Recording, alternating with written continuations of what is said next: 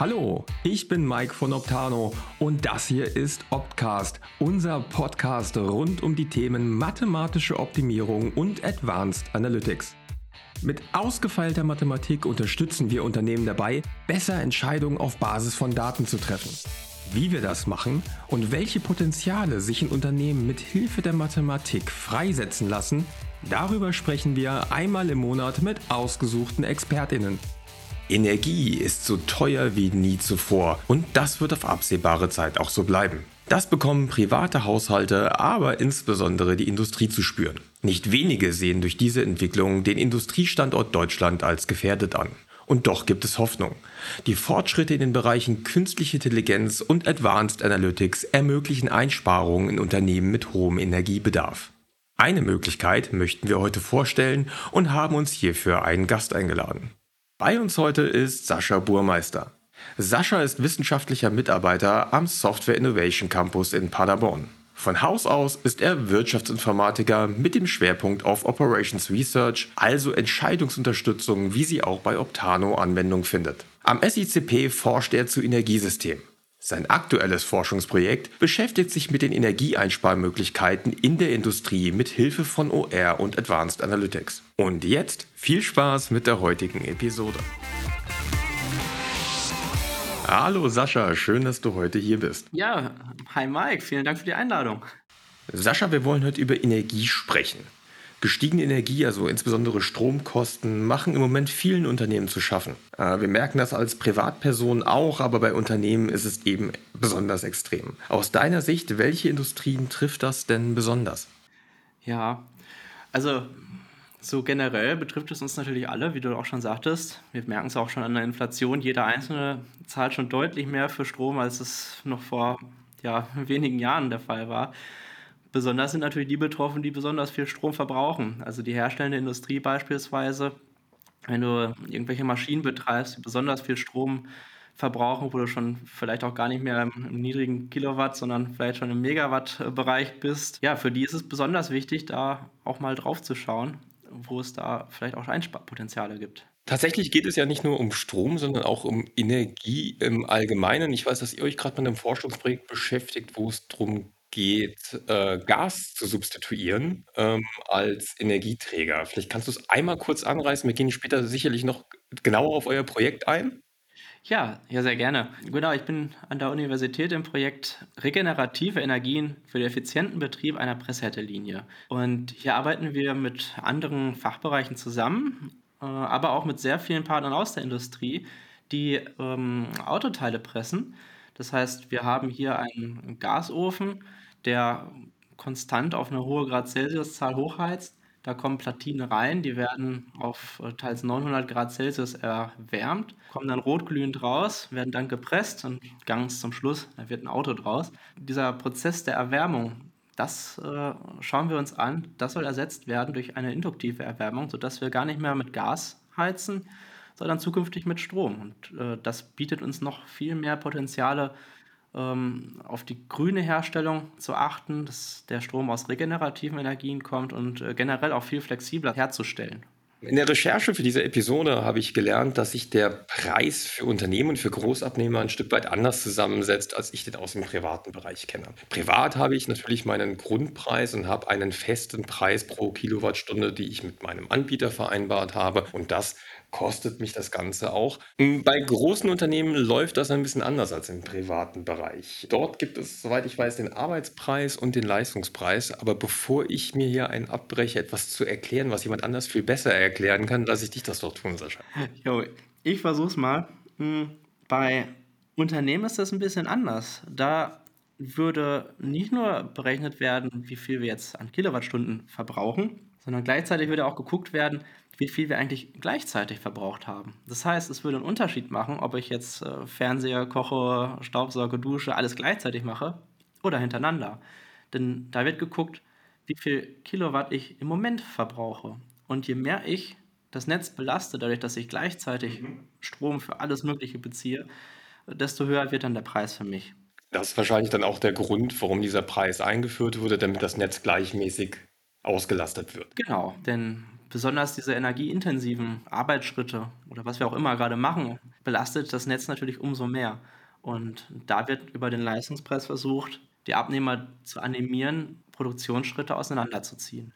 Jetzt habe ich ja ähm, berufsbedingt die Optimierungsbrille auch immer so ein bisschen mit auf. Das schreit ja gerade dazu, dass man diese Prozesse optimieren kann, um Leistungspeaks zu vermeiden. Kannst du ein bisschen was dazu erzählen, wie das im Unternehmen funktionieren kann? Ja, so ein Produktionsplaner, der hat schon ziemlich viel zu berücksichtigen. Also ob die Teile da sind, ob die Mitarbeiter da sind, etc.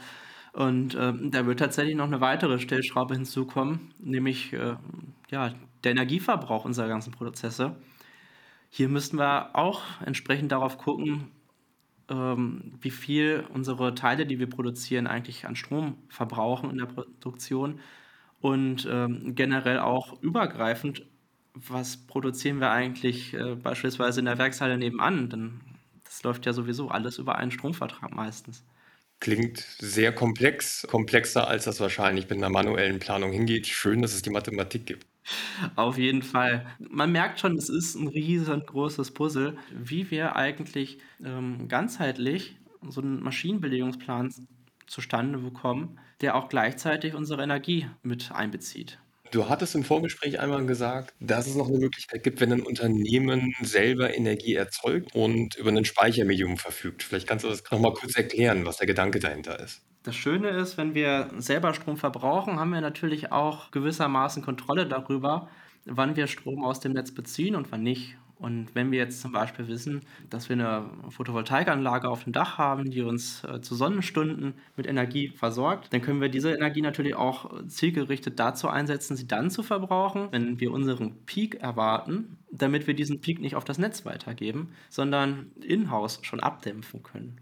Und wenn wir jetzt beispielsweise nicht nur eine Photovoltaik- oder Windanlage oder eine andere Produktion haben, äh, sondern zusätzlich auch noch einen Speicher, dann würde uns das noch mehr nutzen, weil dann könnten wir beispielsweise den Speicher schon nachts vollladen und dann noch mehr das Netz entlasten, wenn wir gerade einen Peak-Moment erwarten für unsere Produktion, also einen besonders hohen Verbrauch für das, was wir gerade herstellen. Also zusammengefasst wären das diese beiden Möglichkeiten. Auf der einen Seite können die versuchen, Peaks zu vermeiden, indem ich einfach parallele Prozesse entzerre. Auf der anderen Seite könnte ich die Peaks akzeptieren, die sind halt dann nun mal da, aber versuchen, in diesen Zeiten des Peaks andere Energiequellen zu nutzen, als sie direkt vom Anbieter zu beziehen, wenn ich selber Energie herstelle. Wir haben eben darüber gesprochen, wie sich der Energiepreis in den Industrien zusammensetzt im Vergleich zum privaten Umfeld. Da tut sich aber gerade einiges im Bereich, wie dieser Preis gefunden wird. Da äh, zeichnet sich viel mehr Flexibilität ab. Das ist ja auch einer der Gründe, warum euer Forschungsprojekt zustande gekommen ist. Was wird sich tun im Energiesektor? Was ist die große Veränderung? Die große Veränderung, die findet eigentlich jetzt schon statt und das sind äh, dynamische Stromtarife, die immer mehr im Kommen sind. Es gibt sowohl für Industrie, aber auch schon im privaten Umfeld immer mehr Anbieter, die schon heute dynamische Tarife Tarife anbieten äh, oder auch angekündigt haben, dass es sie bald gibt. Und hier setzen wir tatsächlich auch mit unserem Projekt an, denn wir heißen ja nicht nur Strom für den Betrieb einer Presshälterlinie, sondern wir sind ja regenerative Energien für den effizienten Betrieb. Und nur weil wir Strom verbrauchen, sind wir ja nicht gleich grün. Ähm, der Strom könnte ja jetzt auch gerade aus dem, weiß ich nicht, aus einem Kohlekraftwerk im Ruhrgebiet kommen oder aus äh, einem Atomkraftwerk. Ähm, vielleicht nicht mehr bei uns, aber aus Nachbarländern. Aber das nützt uns ja noch nicht so viel. Wir möchten ja eigentlich auch die Energie verbrauchen, die wir selber herstellen, aus Windkraft, aus Wasserkraft, aus Solarkraft. Und hierfür können wir dynamische Tarife nutzen. Denn der Strommarkt ist tatsächlich nicht nur so untergliedert, dass wir so einen fixen Preis haben, im Großhandelsmarkt ist es so, dass wir auch einen sogenannten Day Ahead, also der Tag davor, mhm. äh, Tarif haben, wo jeden Tag um 12 Uhr festgesetzt wird, was der Strom für den nächsten Tag kostet. Und diese Kosten, die wechseln sich zu jeder vollen Stunde. Das heißt, ich kriege heute um 12 Uhr mittags das Preispaket, was aus 24 Preisen besteht, von 0 Uhr bis 23 Uhr für den nächsten Tag. Das heißt nochmal zusammengefasst, ich äh, kann am Vortag wissen, wie teuer der Strom sein wird am Folgetag um 16 Uhr, um 17 Uhr und um 18 Uhr und kann dann relativ genau vorhersagen, wie viel mich meine Produktion kostet, wenn ich in diesen drei Stunden produziere. Ist das richtig? Genau. Und nicht nur der, die Kosten werden vorausgesagt, sondern dadurch, dass sich die ganzen Energieproduzenten ja auch äh, zu gewissermaßen committen für diesen Energiepreis, weißt du auch schon, woher der Strom kommt. Das heißt, du kannst auch gleichzeitig sehen, wie viel wird eigentlich äh, zu dieser Stunde aus ähm, Kohlekraft, aber auch aus Solarkraft oder Wasserkraft, wie auch immer, gewonnen. Ich habe auch mal äh, die Preise mal mitgebracht von, von der äh, Bundesnetzagentur. Äh, einfach mal die letzten zehn Tage, das ist also der 7. April 2023 bis heute, wo wir gerade aufnehmen, am 17. Und es ist schon echt enorm, wie solche Preise innerhalb von so einer kurzen Zeit schwanken können. Also wir haben zum Beispiel heute Morgen den teuersten Moment der letzten zehn Tage gehabt. Heute um 8 Uhr morgens, da kostete der Strom hier in, Deutschland, Luxemburg, also die Großhandelspreise, die wir hier hatten, 200 Euro und 51 Cent für die Megawattstunde. Und ähm, am Ostermontag um 13 Uhr, also eigentlich genau zur Mittagszeit, da war der am günstigsten und hat nur minus 8,82 Euro für die Megawattstunde gekostet. Das heißt, wenn ich Strom verbrauche, bekomme ich Geld? Genau, so sieht es aus. Das heißt, wenn du irgendwelche sehr energieintensiven Prozesse hast und du hast so einen dynamischen Stromtarif, dann kannst du auch darauf achten, dass du genau diese, diese energiefressenden Prozesse dahin planst, wo es besonders günstig ist. Und ab und an kann das tatsächlich auch im negativen Kostenbereich liegen, dass du Geld dafür bekommst, das Netz dadurch zu entlasten, dass du Energie rausziehst. Ja, jetzt muss ich ja ein bisschen die Lanze brechen für äh, Software.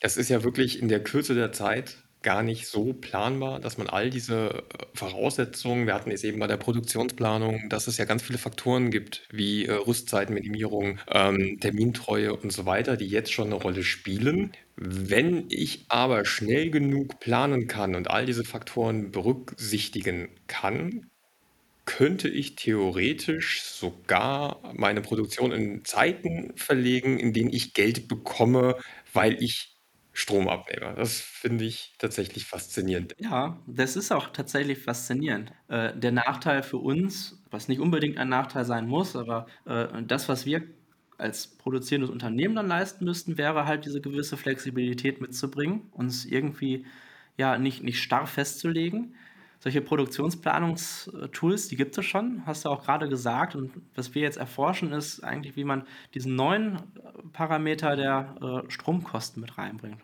den neuen Faktor der Stromkosten mit reinbringt. Ja, das ist dann besonders interessant, weil wir ähm, zum einen Kosten sparen können, aber äh, gleichzeitig auch auf die Emissionen achten können. Mhm. Denn denn das ist natürlich auch eines unserer großen Ziele, denn wir möchten jetzt nicht nur Geld sparen, sondern wir möchten natürlich auch gucken, wie wir grüner werden können. Sascha, du hast eben so schön gesagt, es geht nicht nur um die Kosten, sondern es geht auch um Nachhaltigkeit in eurem Projekt. Wir haben anfangs schon kurz darüber gesprochen. Erzähl tatsächlich nochmal genauer, worum geht es dort? Ja, genau. Wir haben ein Forschungsprojekt hier an der Universität mit verschiedenen Verbundpartnern aus der Region und ähm, mit dabei sind tatsächlich Automobilzulieferer, die äh, Karosserien zusammenpressen, wie beispielsweise Türen, Motorhauben, Säulen etc. Und wenn wir so ein Teil pressen, was besonders stabil sein soll, wie zum Beispiel eine Säule von einem Auto, dann muss das vorher erhitzt werden. Herkömmlicherweise ist das dann so ein riesengroßer, langer Gasrollenherdofen, wo ganz am Anfang eine Platine reinkommt die wird dann da durchgerollt, währenddessen erhitzt. Die kommt am Ende rotglühend raus und so, wie sie dann ist, wird sie dann schnell gepresst und in, ihrem, in ihre Endform gebracht. Und ja, so ein Gasofen ist natürlich jetzt äh, nicht die beste Energieform, um das äh, zu machen, zumindest nicht aus regenerativer Sicht. Da haben wir unsere Maschinenbauer und unsere E-Techniker, die ersetzen genau diesen Ofen durch eine induktive Erwärmung. Und dadurch, dass wir dann diesen riesengroßen Gasofen rausnehmen und durch eine sehr kompakte Erwärmung ersetzen, die dann auch noch mit Strom funktioniert, sind wir halt viel flexibler. Und die äh, gerade genannten äh, dynamischen Energiepreise und auch Emissionen, darauf können wir dann noch viel besser reagieren. Das heißt, wir gucken eigentlich, wie sieht das der Markt gerade aus, der Energiemarkt? Ähm, ist er gerade günstig, ist er teuer oder äh, sind wir eigentlich gerade grün oder eher nicht? Und dementsprechend können wir dann äh, ganz dynamisch auch unsere Produktionspläne anpassen und sagen, wann wir was produzieren. Denn bei diesem Beispiel vom Automobilzulieferer, äh, das ist natürlich schon 'n Unterschied, ob ich jetzt gerade so ein kleines, dünnes 2 Millimeter Blech pressen möchte oder vielleicht auch für, äh, gepanzerte Luxuskarossen so einen schönen 2, 3, 4 Zentimeter Stahl.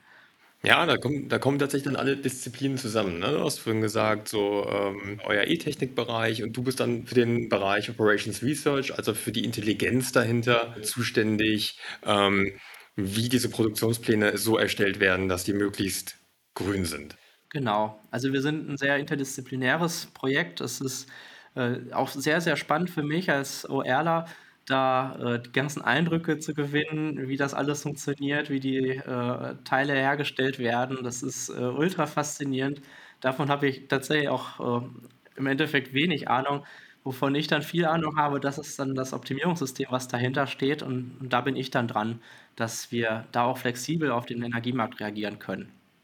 Du hattest vorhin gesagt, ihr baut die Anlage gerade tatsächlich bei euch auf für den Probebetrieb. Wir hatten im Vorgespräch darüber gesprochen, der Proof of Concept ist erfolgreich abgeschlossen und ihr guckt jetzt, wie das Ganze in die Serie überführt werden kann. Genau, genau. Also der Proof of Concept ist tatsächlich schon vor dem äh, Projektstart erfolgt. Unser Projekt jetzt ist Mitte letzten Jahres gestartet und geht jetzt noch äh, zwei, zweieinhalb Jahre. Und unser Ziel ist hier, die Anlage auch aufzubauen, zu schauen, wie läuft das, funktioniert das überhaupt, wenn wir in Serie fertigen. Ähm, gleichzeitig aber auch zu schauen, wie lässt sich diese Anlage eigentlich ähm, betreiben. Das heißt, äh, auch im Sinne eines digitalen Zwillings, wie können wir diese Anlage abbilden? Und äh, für mich dann letzten Endes, wie kann ich eigentlich äh, flexibel diese Anlage nutzen und dann auch gewinnbringend einsetzen, aber auch gleichzeitig gewinnbringend für unsere Umwelt. In dem OR-Modell, finden wahrscheinlich äh, sehr, sehr viele Faktoren Einzug. Ne? Wir hatten vorhin die klassische Produktionsplanung, das sind wir vorhin durchgegangen, welche Faktoren es dort gibt. Dann hatten wir den Faktor, ähm, wann kann eine regenerative Energie bezogen werden. Wir hatten die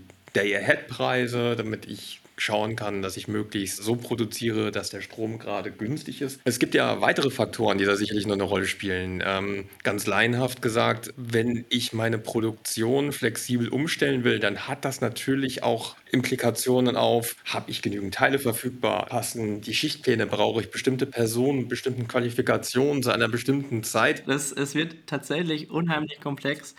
Ähm, das Schöne ist ja, dass ich jetzt nicht von Null an starte. Also Maschinenbelegung äh, so zu planen. Das gibt es ja schon. Ähm, das, was wir neu machen, ist dann ja auch insbesondere dieser Faktor, der sich aus dieser Flexibilisierung ergibt. Das heißt, die die größten Herausforderungen sind natürlich auch zu schauen, dass wir weiterhin rechtzeitig fertig werden, denn wenn wir jetzt einen Kunden haben und der möchte seine Teile können wir ja nicht sagen, ja, komm, wir, wir warten noch einen Monat. Dann, warten, bis die Sonne scheint. Genau, wir warten.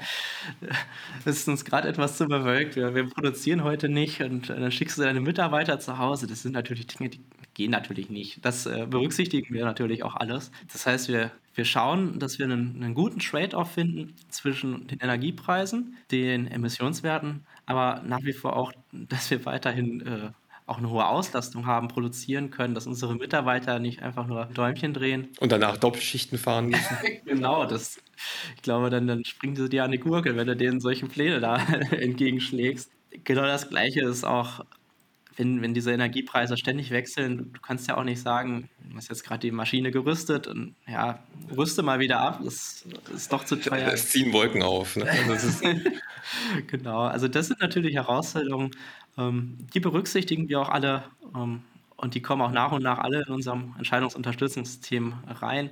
Ja, ich finde, das macht Operations Research unglaublich faszinierend, weil es, ich glaube, viele, viele Menschen machen sich gar nicht bewusst, was man damit alles tun kann es ist schon spannend. Was fasziniert dich denn so an Operations Research? Ist das das, was du immer machen wolltest? Ist das das, wofür du brennst? Es, es ist tatsächlich etwas, was ich schon äh, machen wollte, seit ich im Abi war. Nachdem ich mal die Universität äh, besucht hatte. Damals war Professorin Suhl die Professorin für Operations Research. Mittlerweile ist im Ruhestand und äh, Professor Schrien hat hier den Lenker übernommen. Aber es hat mich damals echt so fasziniert, dass es mathematisch gesehen Wege gibt, nicht nur irgendwie eine gute Lösung zu finden, sondern rechnerisch zu beweisen, okay, das ist die beste Lösung. Jetzt haben wir viel darüber gesprochen, wie vielseitig mathematische Optimierung ist, wie vielseitig Operations Research ist.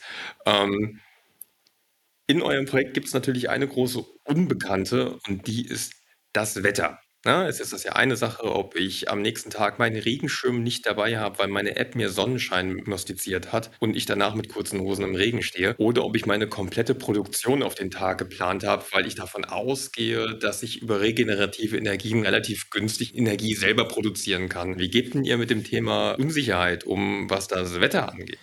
Ja, mit dem Wetter, das ist echt so eine Sache.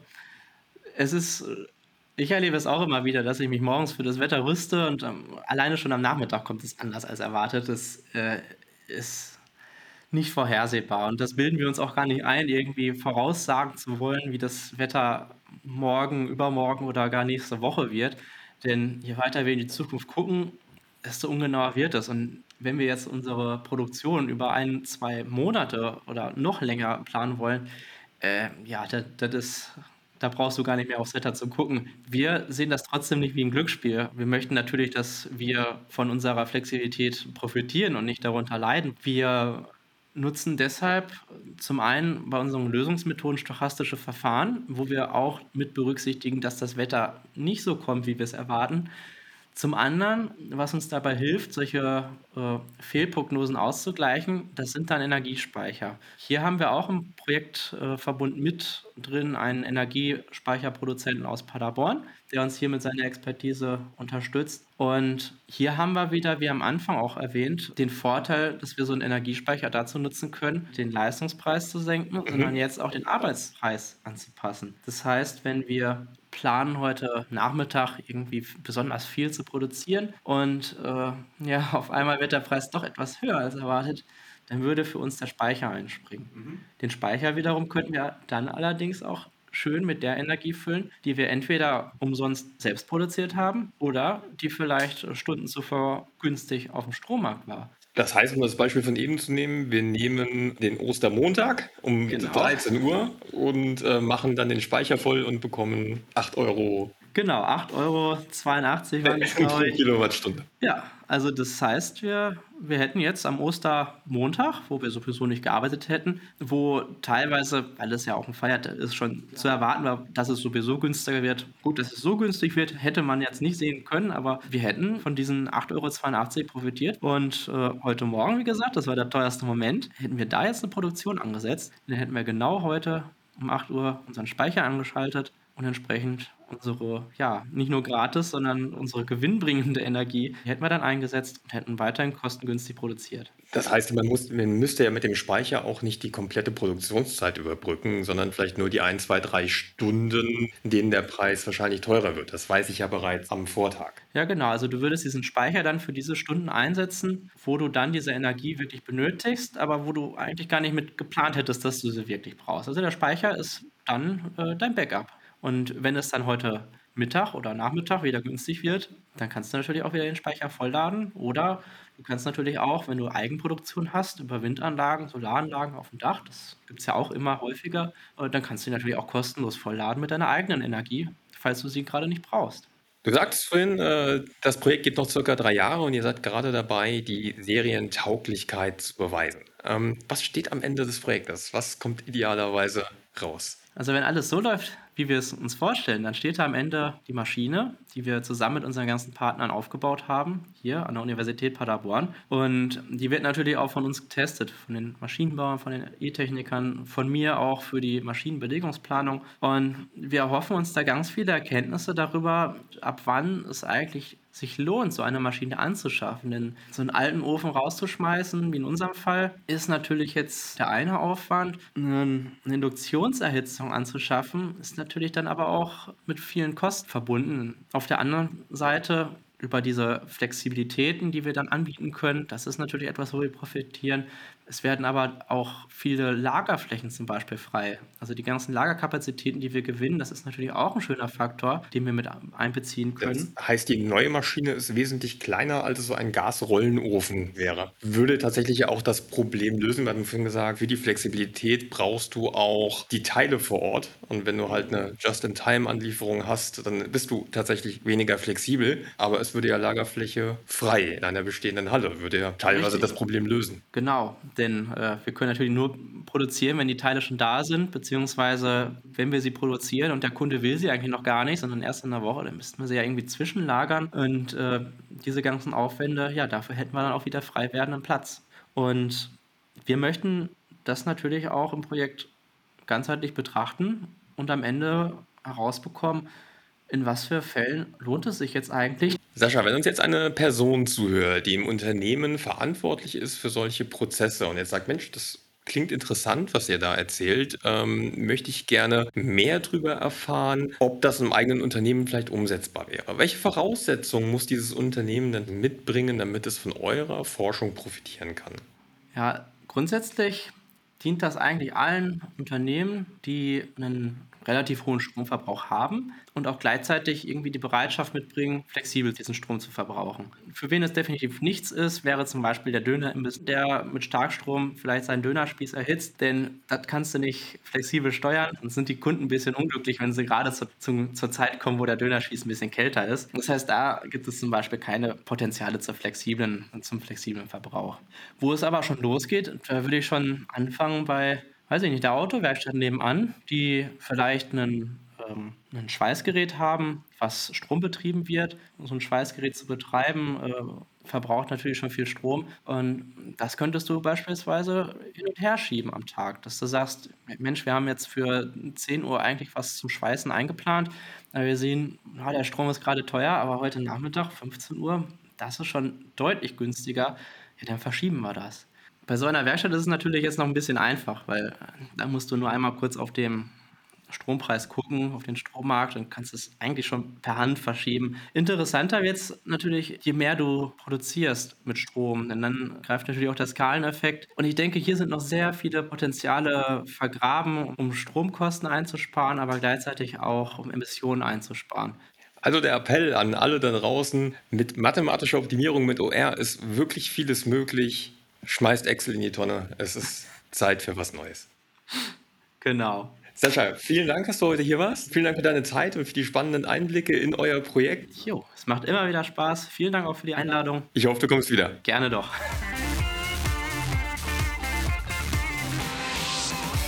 Wir haben heute gelernt, dass durch die intelligente Kombination von Advanced Analytics und flexiblen Stromtarifen oder sogar selbst erzeugte Energie, Kosten und Emissionen eingespart werden können.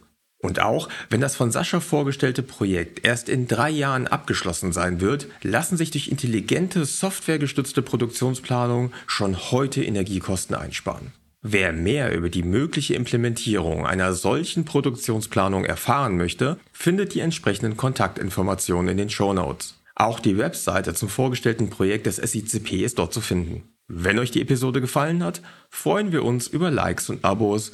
Danke fürs Zuhören und bis zum nächsten Mal.